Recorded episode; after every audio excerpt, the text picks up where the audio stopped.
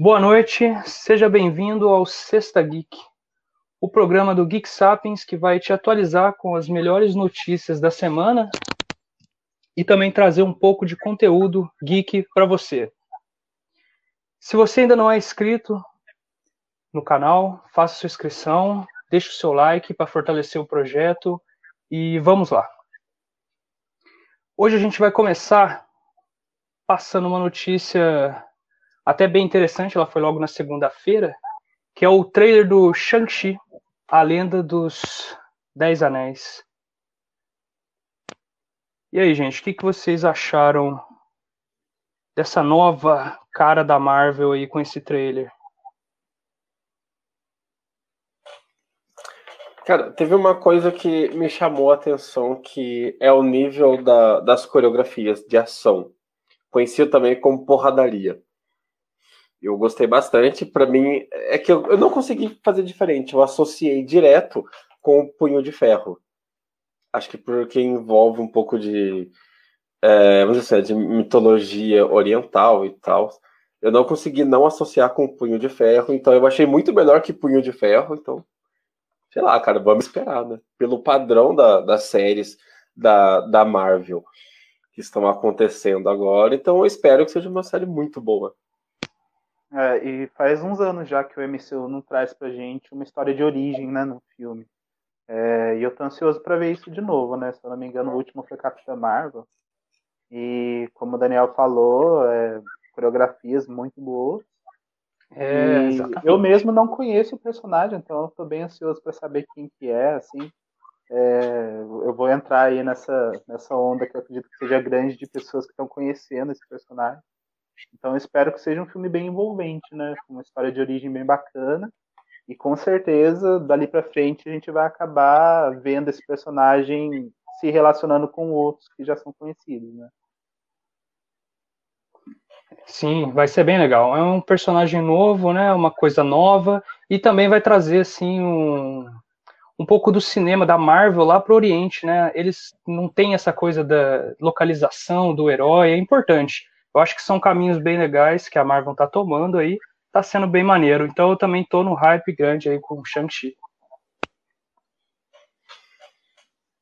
Bom, então dando sequência na, nas nossas notícias, então, é, essa, essa semana teve coisa. Acho que teve foi uma das semanas mais movimentadas.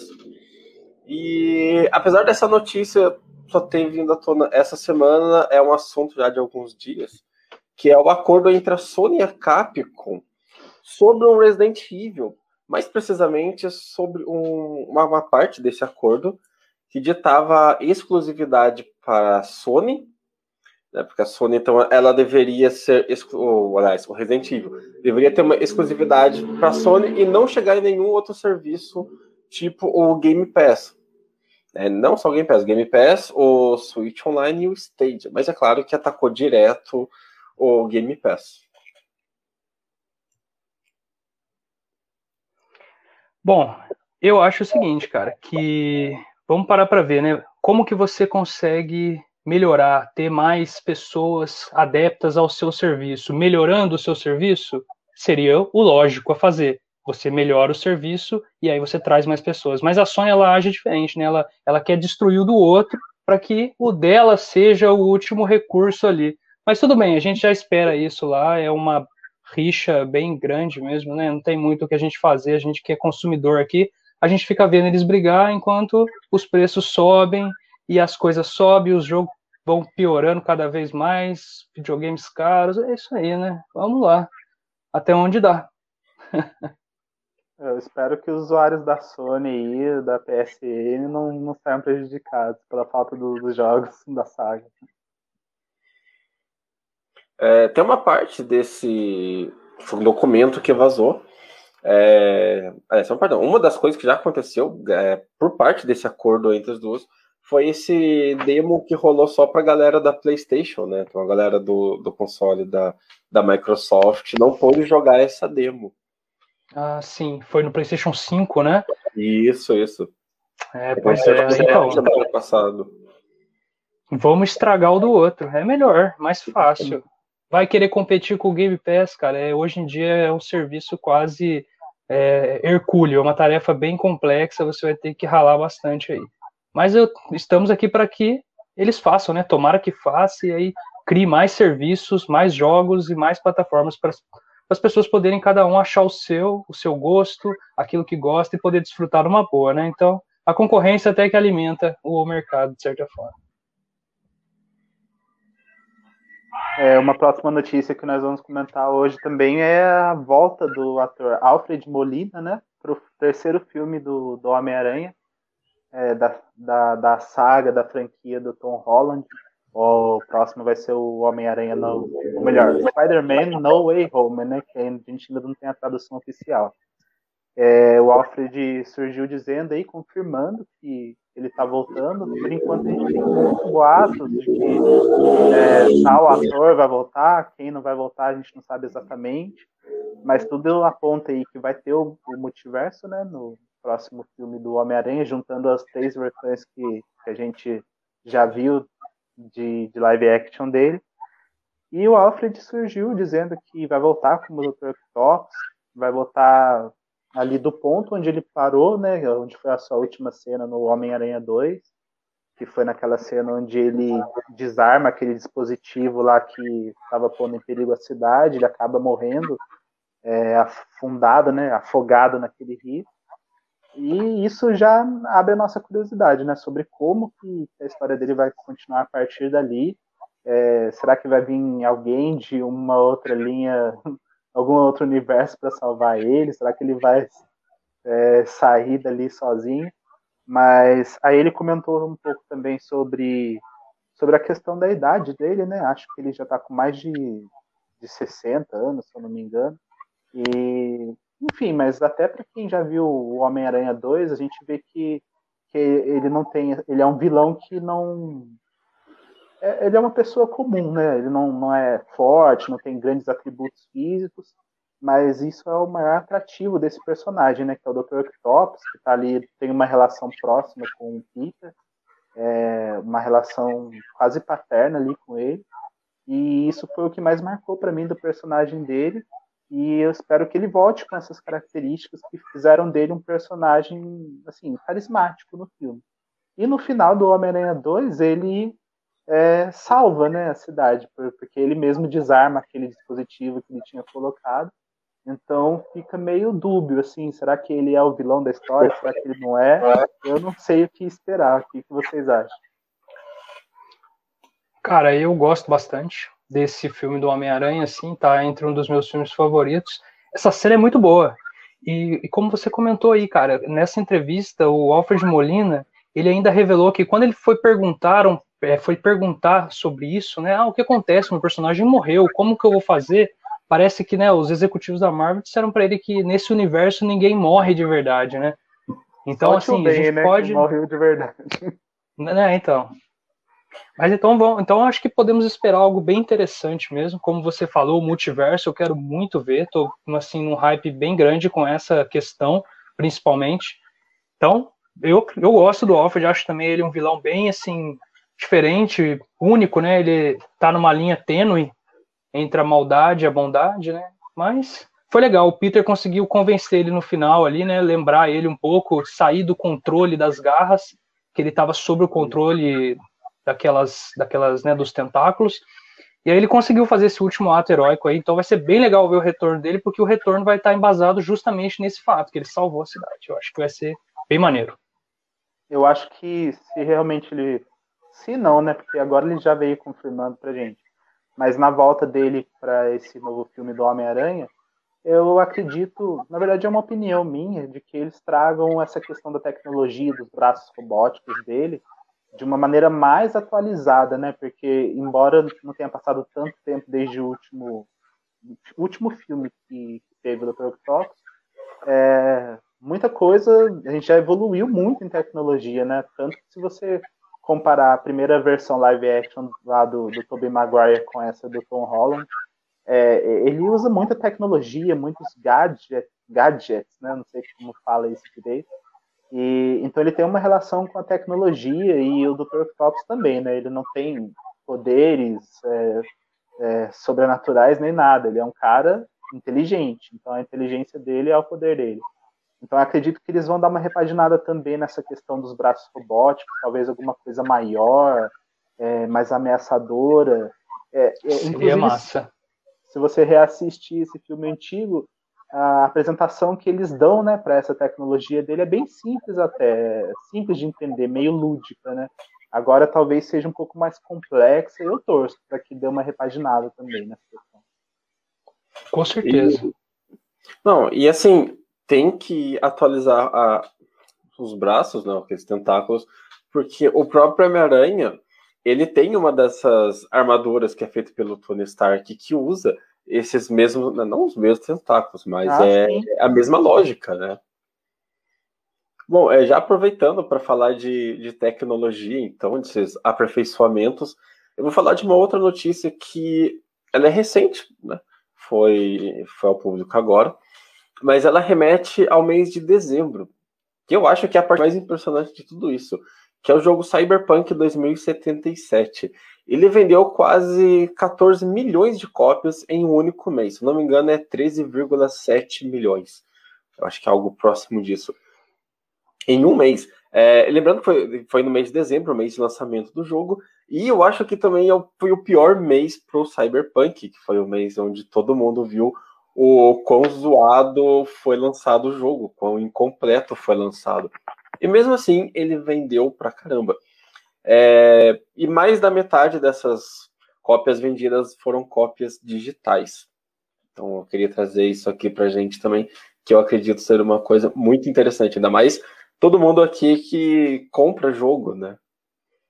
Sim, não, muito bom, vendeu muito. Eu também, eu tô esperando ele, assim, mais um pouco para comprar também a minha, a minha cópia dele, a versão de colecionador, eu também quero guardar aqui do lado do The Witcher 3, né?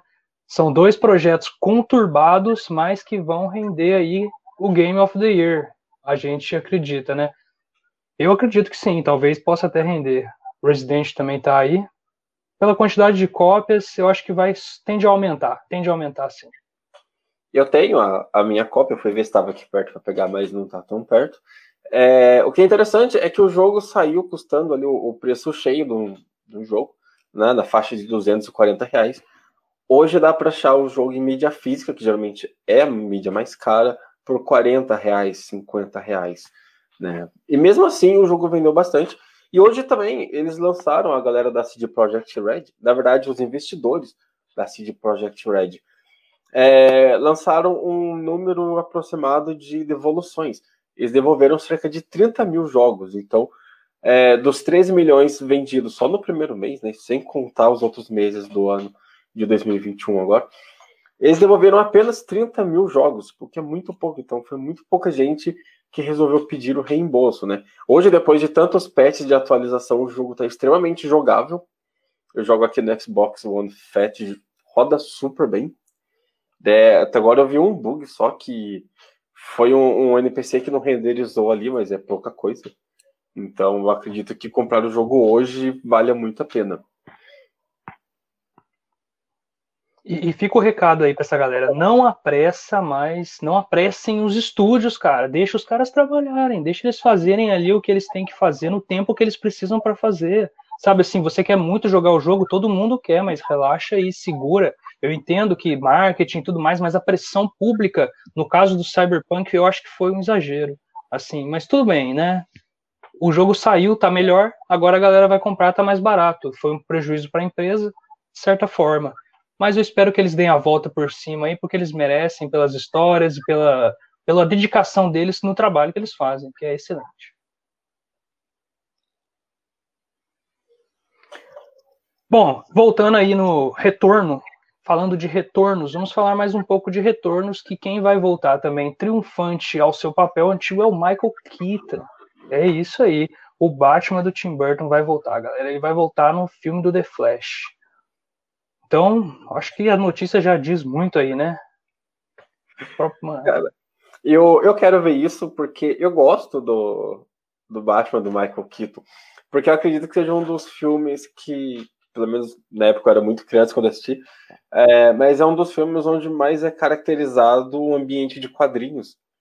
É tudo Sim. muito cartunesco no filme. Então eu, eu quero que ele volte, eu quero que, que ele tenha uma redenção, porque todo mundo fala que é um dos piores Batman. Então eu espero uma redenção.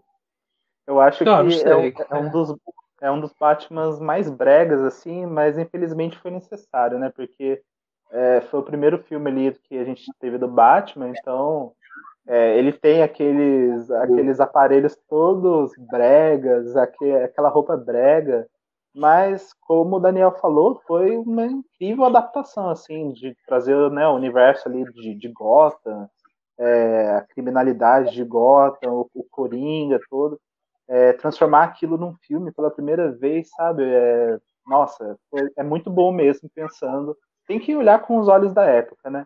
Mas esse Sem ator dúvida. é muito bom mesmo e, inclusive, a, a, ele no, no filme do Homem-Aranha, né? Voltando ao Homem-Aranha, ele fez o Abutre. Cara, aquela cena lá que, que ele tá levando o Peter e a MJ pro, pro baile, eu acho. E aí ele, ele descobriu, né, que o Peter era o Homem-Aranha. É uma cena que eu, quando eu vi aquela cena, eu achei incrível. E ele tem um grande potencial para né, voltar mesmo, fazer um, um herói. E para mim, voltando agora nesse novo filme do Flash, vai ficar muito marcado por ter feito um grande vilão e um grande herói agora novamente com essa segunda chance. Cara, eu gosto bastante do Michael Keaton. Para mim, um papel dele que ficou muito forte é aquele Birdman. Não sei ah, se vocês já viram. Então, eu acho que vai ser maneiro ver ele mais velho, mais experiente como Batman. Eu acho que vai ser uma, uma experiência interessante. Aguardo ansioso pelo filme. E o Flash, eu acho que vai continuar sendo o Ezra Miller, né? Só que não vai ter nenhuma ligação com os filmes do Zack Snyder, que a gente já vai falar dele aí, ó. Falando Mas, é, de Zack. E aí, vocês acham. Desculpa cortar, cara. Não, não. Mas vocês acham que, que alguma outra versão do, do Batman, é, aí talvez o George Clooney, esses Batmans mais antigos, talvez o Christian Bale, vocês acham que tem Não, por favor, George Clooney não. Deixa ele pra lá. Ele o bate-cartão dele, por favor, não traga isso. Mas não, assim, brincando, né? Mas eu acho que o Affleck, é, o, o Batfleck, vai estar nesse filme do Flash também. então nós vamos ter dois Batman aí. Mais um, Christian Bale, ficaria legal. É, eu acho que eu, eu não sei se está acontecendo uma corrida pelo multiverso, né? Mas a gente tem quase confirmado aí o multiverso no terceiro filme do Homem-Aranha. E eu acho que, que a empresa que apresentar essa ideia antes no cinema vai se dar muito bem. É, e espero que a segunda, né, a que chegue em segundo lugar, não fique com cara de copiona da primeira, né? Porque, sei lá, acho que, as duas podem fazer o seu multiverso aí de uma maneira diferente, original. Mas, enfim, parece que é uma tendência, né, do, dos tempos atuais, juntar tudo isso, fazer um grande fanservice e que acompanhe uma boa história, né? Cara, a, a DC, ela tem uma, uma oportunidade única, né? Porque ela não precisa fazer um multiverso. Ela pode fazer um reboot. E usar o multiverso como desculpa para o reboot. Enquanto a Marvel não tem como fazer um reboot agora. Não faria sentido um reboot dentro do que acontece no universo Marvel. Eu tô aqui com o 15 nas Infinitas Terras. Isso aqui é, resume isso aí que você falou, cara. É cara, muitas versões de de vários heróis diferentes, até que eles decidem que vão usar isso como ferramenta para fazer um reboot. Então, é, é, sei lá, cara, realmente é uma boa via, né, para apresentar essa ideia. Vamos ver o que, que vai sair. Não, tanto que é o que a, a DC precisa para poder fazer um universo coeso ali, para toda aquela coisa do Zack Snyder fazer sentido, né? Eu acho que seria interessante isso. É, bom, o Daniel falou aí Zack Snyder, eu acho que o cara tá chamando o Zack Snyder. Que o Zack Snyder também não para, né, cara? Ele participou no final de semana da Justice Con, que foi um evento, assim, realizado por, pelos fãs mesmo da DC. E aí, nesse evento, cara, ele, ele respondeu aquela hashtag aí que tinha dado mais de um milhão de tweets, lá logo bem no começo, assim, após o lançamento de Snyder Cut, que é a hashtag Restore the, Snyder, é, the Snyderverse que é pedindo, né, um pedido dos fãs para o Zack Snyder dar continuidade à Liga da Justiça, fazer o 2 e o 3, e ele tomar conta da DC, assim. E é legal, cara, é o que ele fala, eu acho que eu vou até pegar aqui, ó, vamos, Vamos pegar aqui o que o cara fala. Ó, olha só para você ver, ó. Que interessante que ele vai dizer aqui. É um abre aspas, né? É um conceito que acredito que mostra uma espécie de reverência pelo trabalho. Dessa forma, o que quer que resulte, não tenho ideia. Mas o que, por que, que ele falou, né, que essa coisa do do que quer que resulte? Porque eu não sei se vocês viram, mas a HBO lançou o trailer do Snyder Cut colocando lá que é o final épico para o, a versão de Zack Snyder da Liga da Justiça, né? Que é o Man of Steel, Dawn of Justice, e aí Liga da Justiça, Snyder Cut. Eu não sei, cara. Eu, assim, não tenho nada contra o, o, o Snyder, assim, o Zack Snyder, o universo que ele tá criando. Eu acho que é legal, sim, ele tá tendo uma oportunidade. Se o cara quer trabalhar, né? se ele quer fazer, se ele está afim, os fãs estão gostando, os fãs estão indo ao cinema, estão consumindo o produto, eu acho que é válido, né? Então não precisa também tratar ele com esse desprezo que a Warner eu acredito que ela está fazendo, né? Que é falar para ele que não, agora chega. Mas tudo bem. E aí, o que, que vocês pensam sobre isso? Olha, eu, eu gosto da visão que o Zack Snyder trouxe para os filmes da DC. Eu acredito que seja uma visão muito bem acertada mas eu não gosto da direção dele. Eu quase que eu odeio. Eu só não falo que eu odeio porque eu sou muito hum. fã de Watchmen. E o Watchmen só é bom. Pois é, cara. Então eu não vou falar que eu odeio, mas eu não gosto da direção dele. Mas a visão que ele trouxe para os filmes da DC é muito legal. É muito legal, é muito bem construído. Assim. Tem uns errinhos aqui e ali, mas é, é muito mais interessante do que a visão, vamos dizer assim, é, da Marvel. Né? Que a Marvel dá uma visão pega leve, enquanto essa, essa visão do Zack Snyder é uma visão um pouco mais hardcore. E eu gosto disso. Mas eu não gosto da direção. Eu queria muito que ele continuasse de alguma forma nos outros filmes da DC, é, nem seja ali nos bastidores, sei lá, fazendo alguma coisa, mas não dirigindo o filme. Mas eu queria que seguisse a visão que ele levou para os filmes. É, eu também acho assim que se a Warner não ouvir esses fãs e, sei lá, mesmo, mesmo que tenha uns furos, tenha uns defeitos, mas, poxa, foi um fenômeno, né, esse, esse corte do Zack Snyder e, e, e se a Warner não valorizar isso, acho que vai ser um, vai perder uma grande oportunidade de fazer concorrência com a grande Marvel, né, o Marvel, Marvel Studios. É, então acho que deveria sim, é, sei lá, eles sentarem fazer alguma coisa que seja possível juntos. É, e um dos pontos aí que eu não gosto do, do Zack Snyder é sempre tentar fazer do Superman um grande vilão. Acho que tem inúmeros vilões aí para pra ele é, trazer pra gente, mas sempre ele quer fazer com que o Superman tenha se desvirtuado e é ele que vai lutar no final. Sair disso, sabe? Porque eu acho que ele pode apresentar mais coisas. E ele fez um milagre que é fazer com que eu tivesse interesse no Coringa do Jared Leto, cara que foi que apareceu no finalzinho aí do, do Snyder Cut. Eu fiquei interessado, cara. Eu queria saber mais sobre essa tese aí de vivemos em uma sociedade. Não, e, e, cara, eu não sei se você viu, mas essa, esse corte do Coringa no corte do Snyder teve também um corte extra de acho que um minuto de falas extras do Coringa debatendo com o Batman. Depois. Eita, Carlos, morreu. É, mas esse corte aí é bem interessante. Eu já vi, sim. E eu acho que seria bem da hora, cara. Esse Coringa ficou bem sombrio. É, parece que ele passou por, a, por outras situações aí que a gente não conheceu.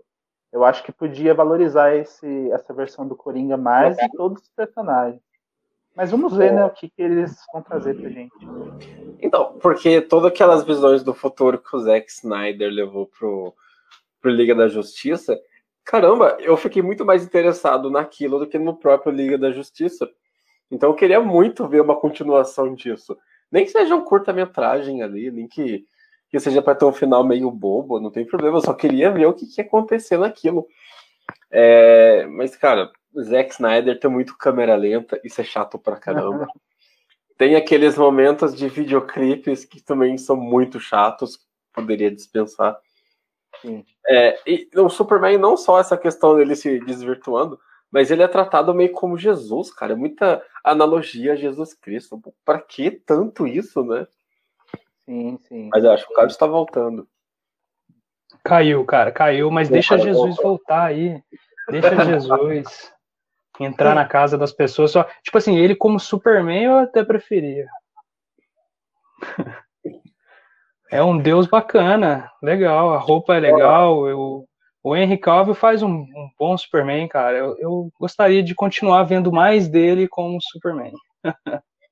Só aproveitando esse ensejo, tem aquele quadrinho, acho que é Messianic o nome, que meio que a premissa é Deus manda um, um ajudante para Jesus, ou manda Jesus como ajudante de super-herói.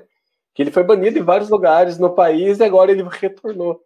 Eu vou ver se eu levo uma, uma análise, uma crítica, alguma coisa para o site para para poder expandir um pouco desse universo de Jesus Cristo aí pra galera. Jesus Cristo tá super-herói.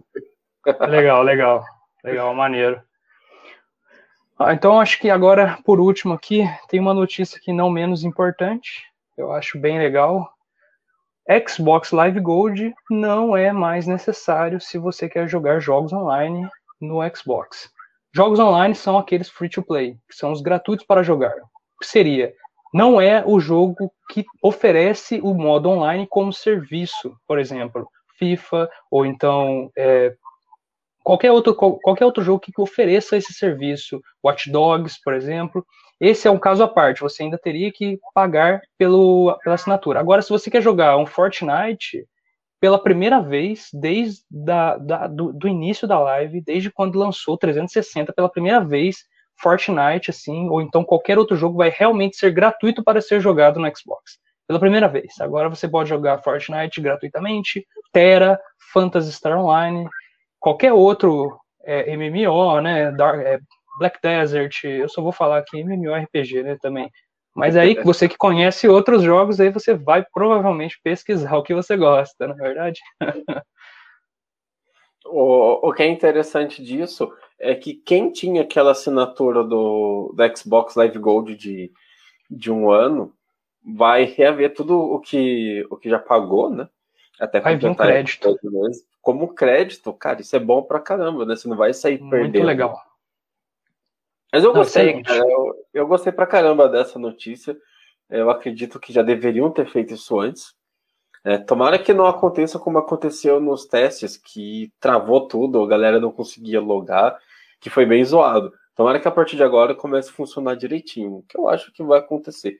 A, a Microsoft não vai entrar nessa para perder, né? Os caras estão estão investindo tudo agora nessa geração como Cara, serviço, é. né? Estão investindo Exatamente. mais em serviços, então eu acredito que vai dar muito certo. Isso é muito bom mesmo. O que não tem como falar, mas é uma coisa que leva a galera que não tem um console a escolher o console da Microsoft. Porque, cara, é muita coisa. Além do Game Pass, se você tá naquele mês que você não vai pagar o Game Pass, você sabe que tem um monte de jogo que você vai poder jogar né, relativamente de graça. O único gasto que você vai ter jogando videogame é com a conta de energia elétrica na sua casa, né? Então, parabéns Sim. à Microsoft, porque nisso ela mandou muito bem. Demorou. Finalmente. Mas, nossa, finalmente. Antes tarde do que nunca, né? A justiça tarda, mas não falha, finalmente. Vai chegar. E eu acho que já tá online aí. Se você quer testar, se você quer jogar agora Fortnite e não tem, pode acessar aí agora, nesse minuto aí, que já tá funcionando. Tá tudo certo. Galera, agora a gente vai por uma parte do nosso quadro aí que foi o hype da sexta-feira, né? Todo mundo não tem como não ter. Não tem como. Alguém, né? O Emerson, ele tá aí com essa cara aí. Ele não viu. Mas eu sou Mas um é isso. Go eu gosto de pegar spoilers, eles me estimulam a assistir mais rápido, entendeu? Então pode mandar bala aí que eu não me importo. não, mas a gente vai evitar dar muitos detalhes complexos. Mas é isso, ó a manchete, o grande finale de Falcão e Soldado Invernal. E aí, Daniel, que, que, esse final aí foi grande mesmo? Manda cara, ver, ó, cara. Começa, começa. O final não foi tão grande. O episódio foi menor do que o penúltimo episódio, então já não foi tão grande. Tá, não, brincadeira. É, teve uns momentos muito, tipo assim, num, elevados. Foram momentos muito bons. E teve momentos muito tosquinhos, que poderiam não ter acontecido como aconteceu. É... Caramba, como é que eu não vou. Ah, vou dar um spoiler aqui, vai. O, finalmente, o Falcão vira o Capitão América. Todo mundo já esperava por isso. É... Mas o episódio ele reforça isso, mas. O que eu contei mesmo, né? Talvez eu tenha perdido um. Mas eu consegui contar. Ele reforça que o Falcão é o Capitão América umas quatro vezes. Uma vez, quando ele aparece, que ele chega, alguém, hora que ele chega assim, alguém fala, ah, o Falcão, ele fala, não, o Capitão América.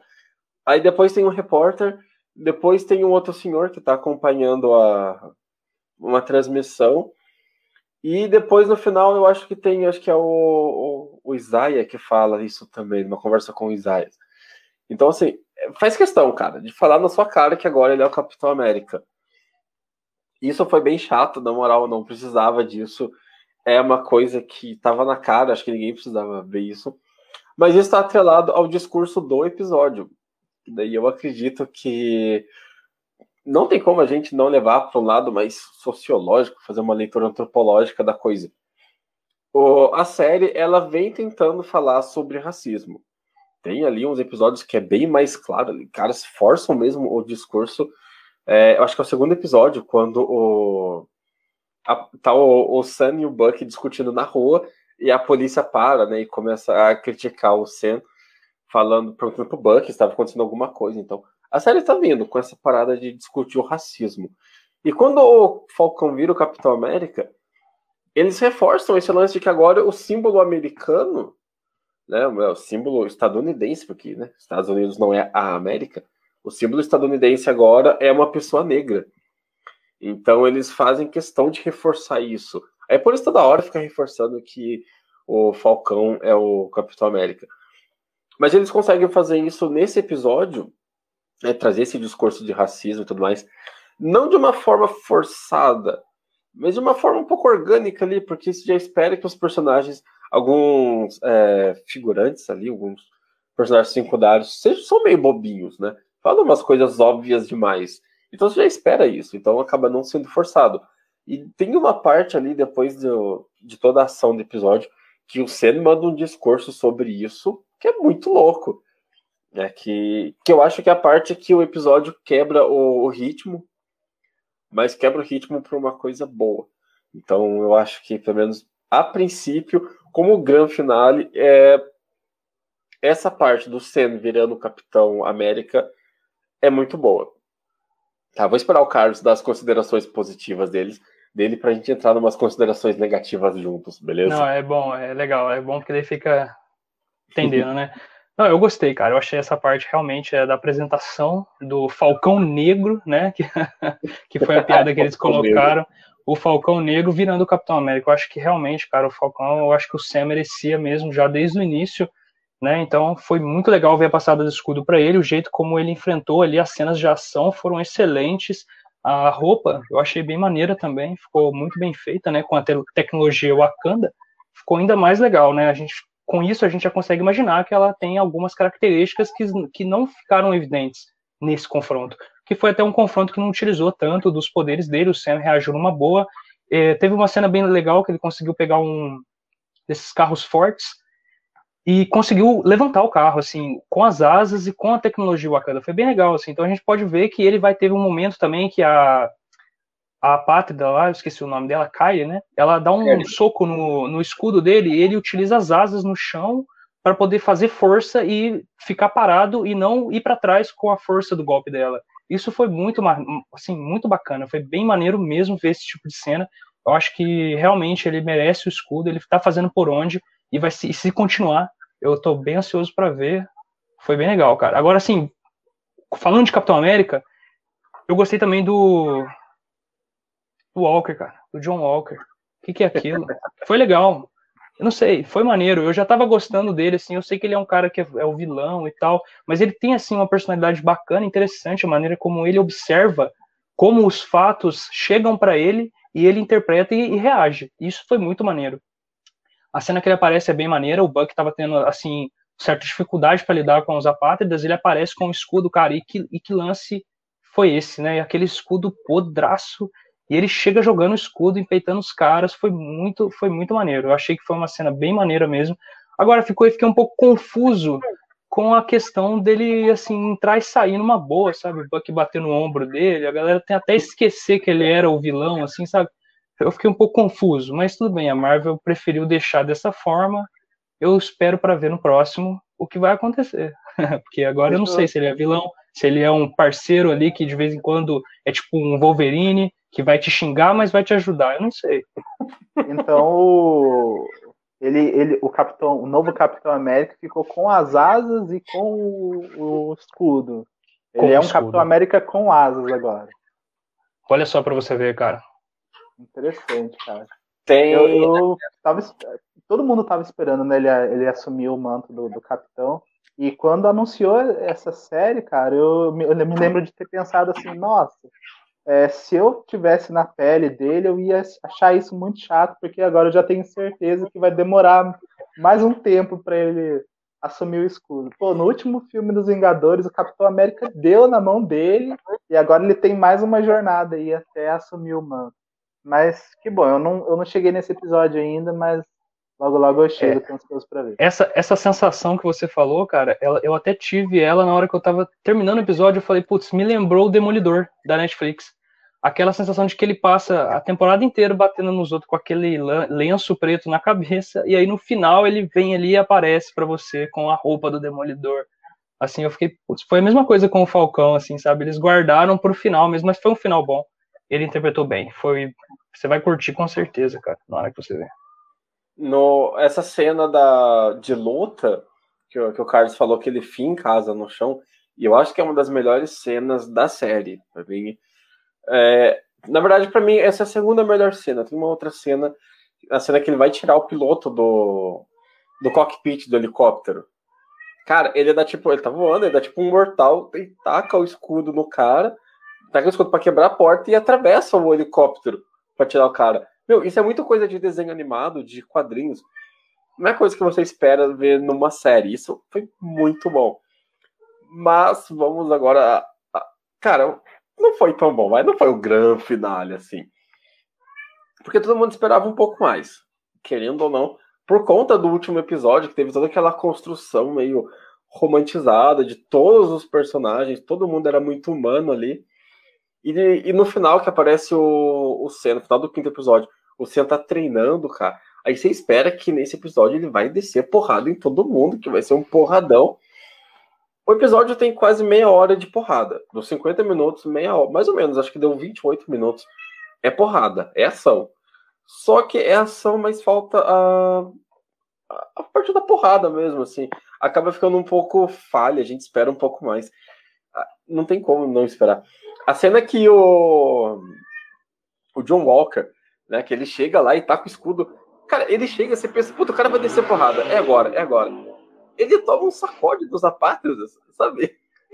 Pô, aí depois ele tem um, um momento, vamos dizer, né, de, de redenção ali, é, violenta dele também. Mas nesse momento, cara, você fica tão expectativa de ver o John Walker com o escudinho que ele forjou ali, batendo todo mundo. Não, cara, ele cai no chão e toma bicuda, tipo coisa de que tipo filme de, de escola, sabe? Que o molequinho cai de no bullying. chão. É, tipo filme de bullying, cara, é isso mesmo. É, isso eu senti um pouco de falta, desse, de uma trocação de soco ali. Só que assim, em compensação a isso, a, as coreografias de ação são muito boas. São todas mais ligadas a um desenho animado ou uma história em quadrinhos do que a filme ou série, porque é muito bem legal. Só que talvez para todo mundo o maior erro da série desse último episódio é, é que tem uma parte depois da, da cena de ação, depois que o Sen faz o discurso dele, parece que o episódio acaba ali. E parece que é só mais um episódio. Dali para frente não tem mais cara de último episódio de série. Tem um monte de gancho para uma sequência que não deveria estar tá ali. Né? Tá falando com o Carlos mais cedo. Todas essas cenas de que servem de gancho, de cliffhangers, deveriam ter sido jogados para ser no pós-crédito. Funcionariam muito melhor como cena pós-crédito. Mas enfim, é um final, é um final de temporada, então talvez não precisasse ser algo tão grandioso mesmo. Funciona muito bem com o final de temporada, tem as suas partes falhas, mas tem muita parte boa. Então, é, eu não sei. No final eu daria, eu ficaria em cima do muro para falar se eu gostei ou não do episódio. Não, para mim não é o melhor episódio da temporada. Eu acho que tem episódio muito mais interessante, mas é um episódio muito bom. Então também não é o pior episódio. Eu concordo, cara. Concordo em termos, assim, com essa parte de faltar o conteúdo, faltar um pouco mais ali de, de certas coisas no local certo, assim. Por exemplo, a, a porrada certa com a pessoa certa. Eu acho que talvez eles não equilibraram isso muito bem, mas é, por mim, assim, foi um bom final de temporada realmente, acabou bem. Acho que o gancho para a próxima aí, a gente não vai revelar, né, esses spoilers que são um pouco mais, é, né, quentes, a gente vai deixar eles aí para você depois olhar no site lá. No site a gente tem algumas coisas, mas é isso, cara. O, o, a segunda temporada agora. Vamos ver. Agora é Capitão América e o Soldado Invernal. Agora sim eu acho que vai, realmente vai ficar maneiro. É, e aproveitando só para falar que já foi confirmado o quarto filme do Capitão América, que será com o Sen como Capitão América, e, e acho que o roteirista é o mesmo roteirista de, da série. Tá? Olha que maneiro. Agora, no final da, da tarde. É, falando de finais, vamos falar, cara, não, não tem como a gente ser seres humanos e não falar do final ruim, minimamente medíocre de Game of Thrones, né? Recentemente, acho que o o final de Shingeki no Kyojin, né, o Attack on Titan, foi o novo Game of Thrones, pelo menos no mangá. Esperamos. É, o autor falou que vai mudar, que vai fazer um, um, outro final, que não faz sentido nenhum isso. Mas falou que vai tentar fazer um outro final. E aí a gente está esperando agora o, o anime. Mas, é, cara, Game of Thrones foi talvez um dos piores finais possíveis. Talvez só não supere o final de Lost, tá ligado? Mas é, é um final Nossa. muito ruim. É, Game of Thrones fez 10 anos, né, nessa semana, por isso a gente tá, tá falando dele. Mas aí, queria saber de vocês, quais são os finais que mais decepcionaram vocês? Ah, cara, geralmente eu costumo passar um pano para final ruim, viu? Sinceramente. eu também. É, é, assim, principalmente o Lost, que eu, que eu, acompanhei desde a primeira temporada, e eu acho que foi a primeira série que eu peguei, assim, para assistir, né, do começo ao fim. E é uma jornada afetiva, você cria um amor pela série e tal. E mesmo com o final sendo é, zoado, eu, eu faço, assim, uma avaliação geral positiva, sabe? Mas realmente eu acho que. E com respeito ao, ao Attack on Titan, eu não, não li o mangá, então eu não sei como vai ser o final. Só estou acompanhando o anime. Mas eu, eu imagino, sabe, que como que pode ser. Eu não tomei nenhum spoiler, então eu realmente não sei o que vai acontecer. Mas você pega uma figura assim como, como o Eren, né, que é o personagem principal que ele tem uma mudança assim, né, de um, de um garoto é, que foi vítima, que representava uma esperança, um herói, aí de repente ele tem toda essa reviravolta ética, moral, ele traz vários pensamentos assim.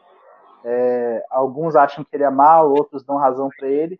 Eu acho que, que o único destino que o aguarda é a é, é a derrocada, cara. Ele não, ele não, pode ter um final glorioso, sabe? E eu não tô dando spoiler, porque eu não sei o que vai acontecer. Realmente não sei. Mas eu acredito que, que para uma pessoa que mudou totalmente assim de, de postura, sabe?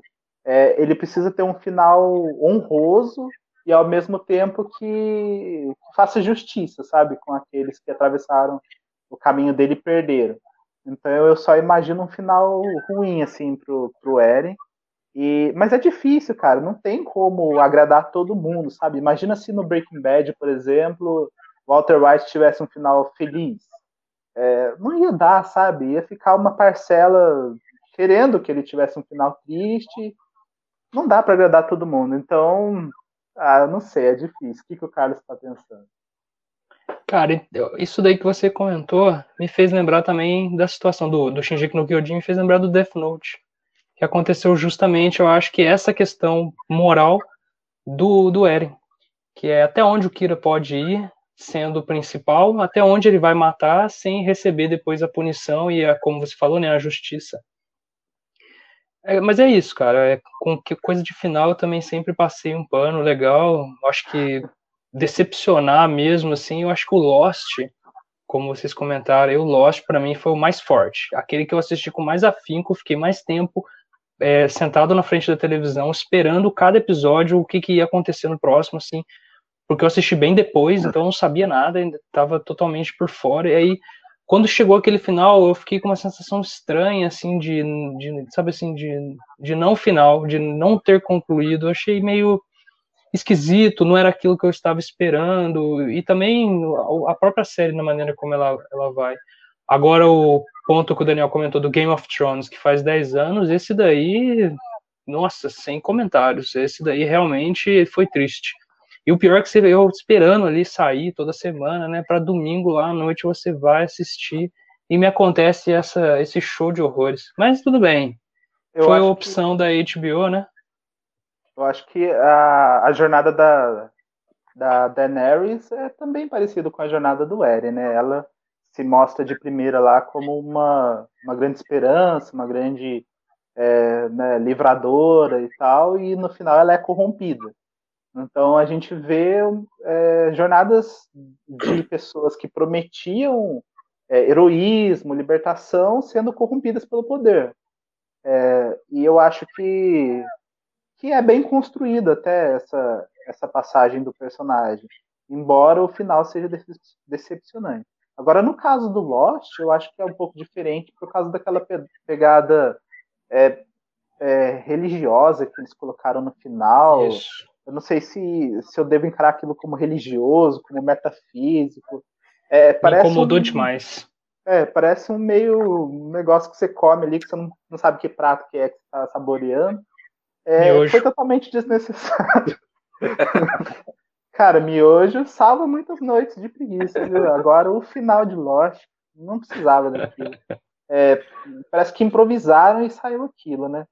Mas enfim, personagens que são como Daenerys e o Eren, é, eles acabam, para mim, no meu ponto de vista, não tem outro destino, cara. Eu acho que eles acabam perdendo e morrendo mesmo e sofrendo o, uma punição que talvez eles mesmos tenham colocado sobre ele, né? um destino que ele mesmo escolheu, que ele mesmo vai, vai pagar pelas próprias escolhas. Olha, falando assim, é, eu vou até pensar mais sobre isso. Quem sabe eu levo até alguma coisa para o site, ou pelo menos para a página do, no Facebook sobre isso. Essa comparação entre o Eren e a Daenerys, porque a motivação dos dois é praticamente é, a mesma. Até o caminho que eles trilham é muito parecido. Eu vou, vou repensar sobre isso. Sobre o Eren, eu não vou dar um spoiler, apesar de que o título do primeiro episódio do, do mangá e do anime é um spoiler, que no final, bem no final você vai entender por que aquele título.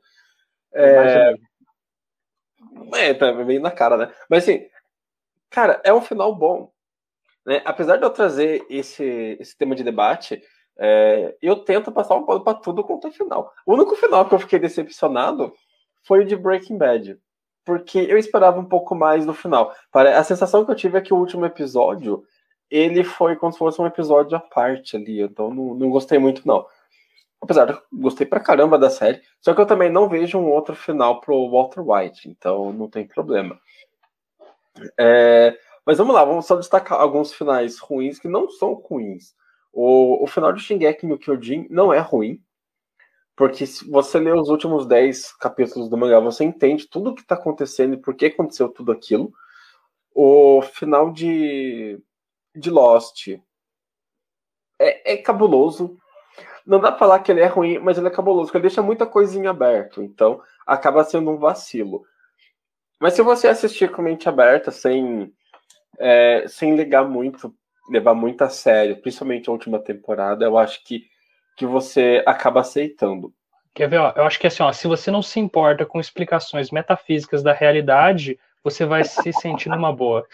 Sim, é, é, é um ótimo argumento. O, o final de Dexter, né? Tanto que agora vão até fazer uma nova temporada de Dexter, mas também o final de Dexter não é ruim. O, e o final de, de Game of Thrones não é ruim. o problema com os finais é que eles terminam. E eu acho que ninguém espera que termine de um jeito que vá ser surpreendente. Todo mundo espera que seja um final óbvio. Como, por exemplo, é o final com o Walter White. Todo mundo espera que ele fosse morrer no final. Né? Pelo menos de câncer. Né? Nem, ninguém esperava que ele ia levar um tiro meio que dele mesmo, né?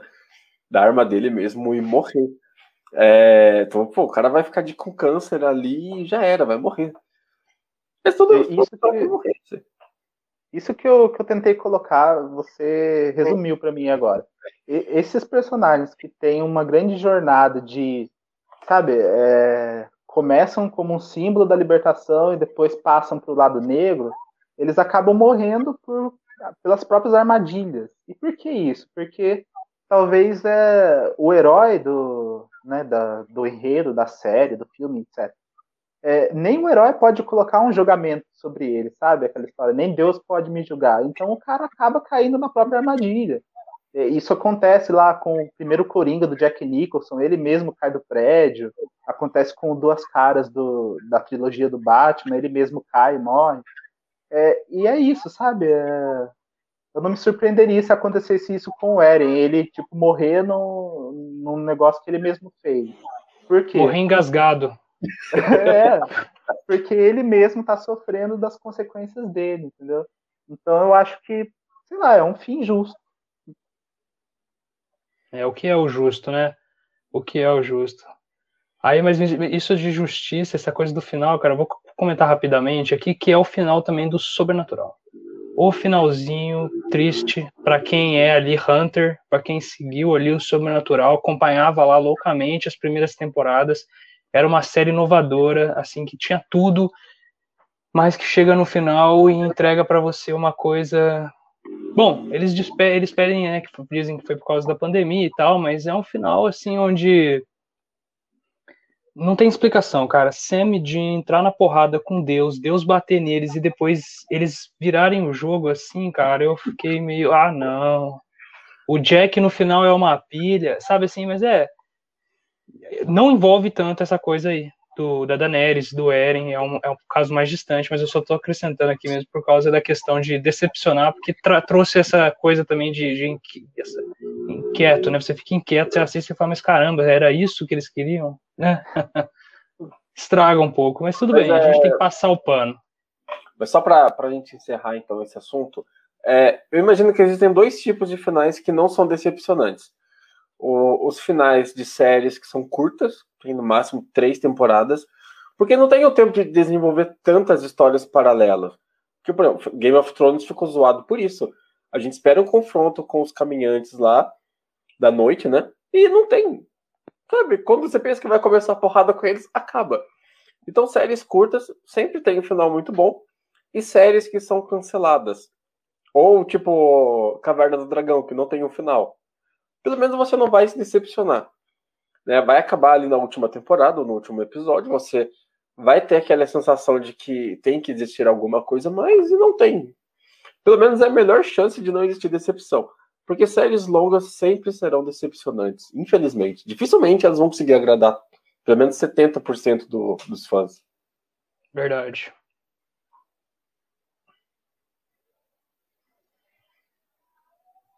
Mas eu sei que o Emerson quer falar de uma outra coisa que é decepcionante também, né? É, pelo menos para mim foi bem decepcionante. Eu quis trazer aí para nossa pauta hoje o filme Fuja, que foi lançado mês passado, se eu não me engano.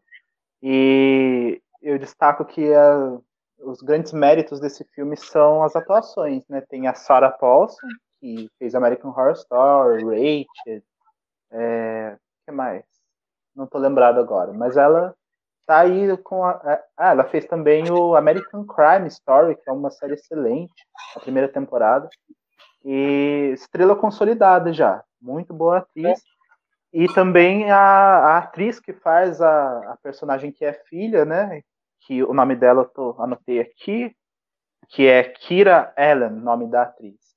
E essa atriz realmente é, tem deficiência, né? Ela é cadeirante é, eu não sei exatamente é, qual é o motivo dela ser cadeirante, qual a deficiência, mas bem legal isso, né? Deles trazerem pro, pro filme uma atriz que realmente é, é cadeirante na vida real e ela faz esse, essa personagem de uma garota que tem a mobilidade bem reduzida. É, eu fui assistir esse filme esperando grande coisa, porque estava todo mundo falando, e ele é do mesmo produtor do Buscando, não sei se vocês conhecem. É um excelente filme de, de suspense. É, e, e, esse filme, a grande característica dele é que ele passa sempre dentro de uma tela, de um dispositivo, né? Então é, não é exatamente o estilo found footage, porque não é exatamente uma gravação só, mas às vezes você está dentro de uma tela de um smartphone, daí você está dentro de uma tela de um computador, e o filme inteiro fica nisso, e é incrível, é um dos melhores filmes de suspense que eu já vi. Tem um grande plot twist no final, tem vários personagens interessantes. E aí eu fui assistir esse filme, que é do mesmo produtor, tem um nome bem diferente, é Anish Chaganti, é o nome dele, não sei se eu pronunciei certo. E o que eu tive de resultado foi uma experiência totalmente diferente do que eu estava esperando, totalmente negativa. É, como eu comentei, os grandes méritos para mim são as atuações, mas o enredo é fraquíssimo. É simplesmente uma, uma garota que, é, por ter essa mobilidade reduzida, ela vive dentro de casa sob os cuidados da mãe, né, que ministra os remédios para ela, é, cuida né, dela, de todas as necessidades dela, educa ela dentro de casa, e de repente ela começa a achar assim, pistas de que a mãe está escondendo um grande segredo. E aí ela encontra uns medicamentos que ela está tomando, mas de repente são é, receitados para a mãe, e ela começa uma investigação particular. E a mãe se, se revela a vilã da história. Mas é só isso mesmo, sabe? É, é, o enredo fica assim nessa, nessa coisa Tom e Jerry, sabe? De, de fuga. É, os dois se encontram, daí ela foge, e ela fica sempre fugindo da mãe. É, isso não é um demérito, porque, por exemplo, o filme Louca Obsessão, né, que é baseado numa obra de Stephen King, é bem, bem nessa pegada. É um escritor com uma mobilidade bem reduzida e que fica refém dessa mulher que é a fã dele. E é um filme incrível. Então, esse não é o demérito desse filme, sabe? Essa pegada de, de fugir de um, de um carcereiro, de um sequestrador. É, mas o filme é só isso, sabe? Ele tem vários furos que me incomodaram durante o filme, como, por exemplo, essa garota, é, ela é super geek, ela cria aparelhos assim para ajudar na mobilidade dela, pegar coisas que estão distantes, só que ela não consegue fazer uma ligação para a polícia. Então, ao mesmo tempo que ela tem muito conhecimento, parece que ela é muito estúpida em outros momentos. Tem uma cena que é, ela usa, tem uma escada, né, para dar acesso ao primeiro andar da casa. E aí nessa escada tem aquelas cadeiras assim que, que se movem, né, é, em todos os degraus para pessoa cadeirante. É, e aí a mãe dela corta os fios para que a cadeira pare de funcionar. E a menina tem tanto conhecimento tecnológico, ela olha para aqueles fios cortados ao invés de ela consertar, ela se joga da escada para chegar onde ela quer, abrir a porta. Então, sabe, uns furos que me incomodaram demais. Tem uma cena que, ela, que ela tá, assim, fora da casa, e tudo que ela tem que fazer é gritar por socorro, e ela começa a engasgar na hora. Então, me incomodou muito. O final foi muito simples. E, assim, eu tava com grande expectativa, porque esse filme, né, tá, tá no hype, muita gente falando, tá no top 10 da Netflix desde que lançou. É, as atuações são boas, mas o enredo é muito simples, então eu não recomendo. Se você quer um terror, um suspense, né, não chega nem a ser um terror, é, assim, para passar o tempo e sem pensar muito, pode assistir, mas não é o melhor do gênero. Vocês já assistiram? Eu, eu não assisti, mas a, a minha namorada ela estava assistindo aqui na sala e, e daqui do quarto dava para acompanhar um pouco o filme. Eu achei interessante porque na parte que, que ela descobre do medicamento, eu achei isso interessante. Mas eu queria saber só isso mesmo. Foi a única coisa que eu queria que eu fiquei interessado no filme. Eu tava jogando videogame aqui, mas dava para ouvir o filme. Não, nenhum momento me chamou a atenção. Mas a parte que ela descobre a, toda a trama da medicação eu achei bem legal, mas foi só isso mesmo. Mas é bom saber que eu já passo longe, já não é muito o meu, o meu gênero mesmo. É. Mas então eu, eu recomendo. Vou só falar rapidinho, eu recomendo vocês não, assistirem claro. o, o Buscando, que é do mesmo produtor e é um excelente filme. É, como eu disse, ele é totalmente diferente, então é, já é interessante por isso, né? Ele está sempre dentro da tela do aparelho. E, é, e, outra coisa que é semelhante é a relação é, no Buscando é apenas um pai, né, com a filha. E aí nesse filme é a mãe com a filha também. Então tem essa pegada assim da ausência de, de, de uma figura paterna. É, mas no Buscando é muito bem desenvolvida essa relação é, o filme inteiro se passa nessa pegada assim de, de questionar qual é a relação desse pai com essa filha. E tem uma trama super cheia, super complexa, tensa, e é um excelente filme. Já o Fuja, não gostei. É, cara, eu também vou compartilhar dessa, dessa, dessa opinião, que eu também não gostei, mas eu assisti sim o filme, eu vi no começo, né, a mãe ela até demonstra que ela tem certos problemas psicológicos, que ela estava tentando se tratar, que é aquela coisa de obsessivo, que ela não consegue se desprender da filha, aquela coisa da menina indo para a faculdade. É um filme de suspense mesmo, né? Aquele clima super arrastado que ele vai te jogando pequenas doses assim de informação para você acompanhar até o fim esse foi para mim um problema maior do filme, o tempo que ele levou para ser executado. Eu acho que pelo, pelo que pela proposta, pelo tamanho do que é, deveria ter sido mais curto, um filme menor assim, algo mais tranquilo, mais light e, e menos cenas que ficam exageradas, é, como você falou aí dessa cena que ela se joga da escada, as cenas também em que ela vai abrir uma porta, eu não sei, não, se não me engano é isso, ela vai abrir uma porta, ela para a cadeira coisa de dois metros antes da porta e se joga no chão e, e se arrasta até a porta. Ela podia muito bem ter chegado com a cadeira e aberto a porta com a cadeira. Entende? Mas a cena do filme te coloca nessa pressão de você acompanhar, né? O suspense, eu acho que é isso. Então, talvez tenha sido essa a intenção do, do nosso amigo aí, o diretor, né? Mas é um filme razoável e médio aí, não sei, acho que um pouco estranho. Mas tá aí. É, Antes da gente entrar no, no nossas recomendações aqui, para encerrando o programa, que eu acho que já já está nisso, é, eu queria levantar só um questionamento rápido, que provavelmente eu vou trazer isso no, num outro Sexta Geek com um pouco mais de, de embasamento e informações. É, mas vocês já perceberam que meio que praticamente tudo que está na Netflix é sucesso, de alguma forma é, ou outra, mesmo que seja um sucesso no sentido negativo, né, como o Esquadrão Trovão, tá todo mundo falando super mal. Eu vi hoje uma, uma reportagem, um, acho que foi do Omelete, falando do, do upgrade, né, explicando por que você deveria assistir esse filme e aquilo. Eu li o texto, não quero falar mal do Omelete nem nada, mas o texto em si era bem tosco. Era mais meio que para falar para você assistir esse filme, porque esse filme está em alta. É, e eu tenho percebido isso há algum tempo meio que tudo que tá chegando na Netflix, principalmente o que chega no começo do mês, geralmente é o que fica em alta e a galera pô, paga muito pau. Por exemplo, esse Upgrade é um filme de 2018, né? E ele só ficou, né, entre aspas, famoso agora que tá na Netflix. E não é o único exemplo, eu conheço vários outros exemplos de filmes que ficaram, né, entre aspas, famosos depois que foram para Netflix. Eu quero saber, vocês têm essa sensação também de que tudo que tá no Netflix é um sucesso? Tiquititas. É. Eu concordo totalmente. e muita coisa eu ainda assisto assim, meio obrigado para estar tá por dentro, né, do que, que tá hypado. Mas eu acredito, eu, eu acho que, assim, os filmes da Netflix são excelentes mesmo, são bem é, pequenos é, em comparação com o número do, de coisas que fica hypada. Eu acho que, não sei, a Netflix deve ter algum mecanismo aí de se autopromover. E como é a plataforma mais popular aí, né, no Brasil, eu acho que é fatal, fatalmente isso acontece, né?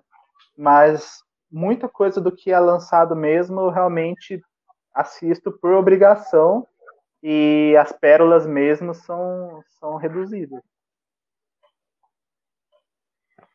É, de fato, a Netflix ela anda tendo bastante disso, né?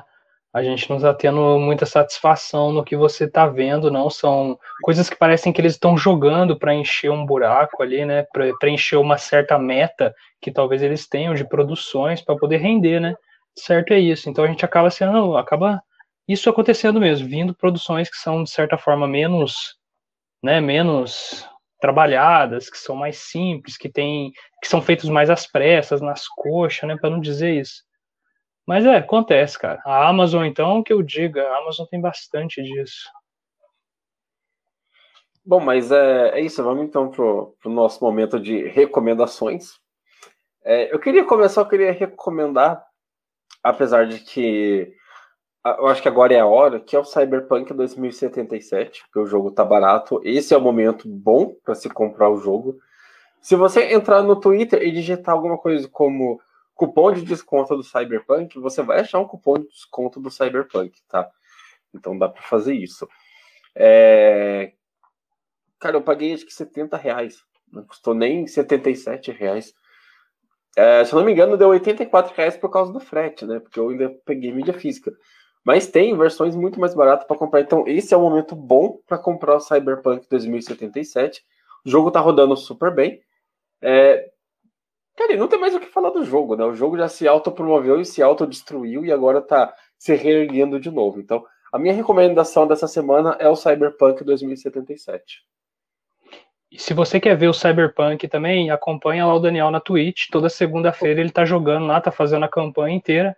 Então é bem maneiro também, porque daí você pode ver antes de comprar o jogo. E lembrando, ele tá rodando no console base, não é isso, Daniel? No Xbox Fat. É então é bem mesmo. legal, porque você vai ter uma margem boa, né? Você vai ver o jogo no console base, bem antigo, rodando numa boa. Então acho que é interessante acompanhar lá na Twitch. Deixa a sua recomendação aí, se você quer Assim, é, como a gente já falou de finais ruins e a gente já bateu um pouco na Netflix hoje, vou fazer um carinho agora e falar de uma série excelente da Netflix, que é The Good Place, O Lugar Bom. É, é uma série com um tema muito assim de metafísica, mas muito bem trabalhado. É, eles dão uma roupagem muito original para esse tema do pós-vida, né?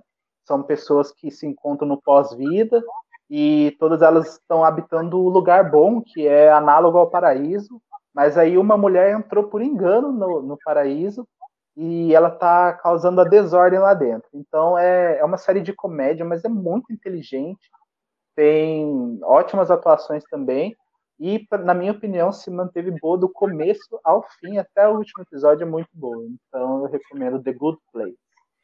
É, eu queria só, só falar duas coisas. É, The Good Place, eu não sei se é do mesmo estúdio. Eu sei que é da mesma galera que está envolvida com Brooklyn Nine-Nine. Então, ah, se gosta do Brooklyn Nine-Nine, você vai gostar do Good Place. Eu queria falar uma coisa. É, na aula de ensino religioso, a gente está discutindo ética. Essa semana, 10 horas da noite, uma aluna começou a mandar mensagem para mim, falando que ela assistiu The Good Place e lembrou da aula por causa da discussão de ética, que tem muita discussão de ética na série. Então é, é uma série bacana pra caramba, eu recomendo também. Tem um professor, né? Tem um professor de Tem, ética lá, filosofia. de filosofia. É, eu não cheguei a ver tudo. Eu não vi tudo. Eu me senti estranho nessa série, fiquei com um pouco de estranheza nela. Então ela. Principalmente com o plot twist do Good Place, do Bom Lugar. Então aí eu não terminei por, por puro assim por não ter, sabe assim, me simpatizado muito com a ideia. Mas eu acho que eu vou terminar aí, então, só para ver o que aconteceu. Eu não sabia que ela já tinha finalizado. Vou aproveitar e vou terminar também. Vai ficar uma recomendação aí. Bom, eu, eu acho que assim, de recomendação que eu posso finalizar aqui rapidinho, vou também voltar no jogo, que eu parei, eu parei para comparar essa semana, eu estava querendo pegar um RPG no Xbox, e quem joga Xbox sabe da dificuldade que a gente que gosta de, de RPG tem de encontrar jogos eu comparei The Witcher 3 com Dragon Age Inquisition, e eu tô jogando agora Dragon Age Inquisition. Então eu queria deixar essa recomendação. O jogo foi lançado em 2014 pela Bioware. Quem sabe aí a Bioware, né, não precisa de muitas palavras para falar sobre ela. É uma empresa excelente, sempre foi muito, né, os RPGs que ela faz são excelentes, de muito bem escritos o, o enredo, a história, as mecânicas são excelentes. Então fica essa recomendação e Dragon Age Inquisition você consegue ele no Game Pass E recomendo o Game Pass, né? Para você que tem Xbox, por favor, assine o Game Pass lá e se divirta. Mais de 100 jogos, você vai ter muitas opções.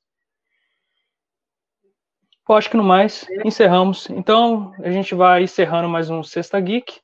Se você curtiu aí, deixa o seu like. E não deixe de acompanhar as nossas redes sociais. A gente está no Twitter, está no Instagram, a gente está na Twitch, a gente está aqui no Facebook e também tem o nosso site geeksapiens.com.br. Lá você vai ter notícias e todo tipo de conteúdo geek. E é isso, galera. Valeu e até. É isso. Boa noite, pessoal. Até a próxima.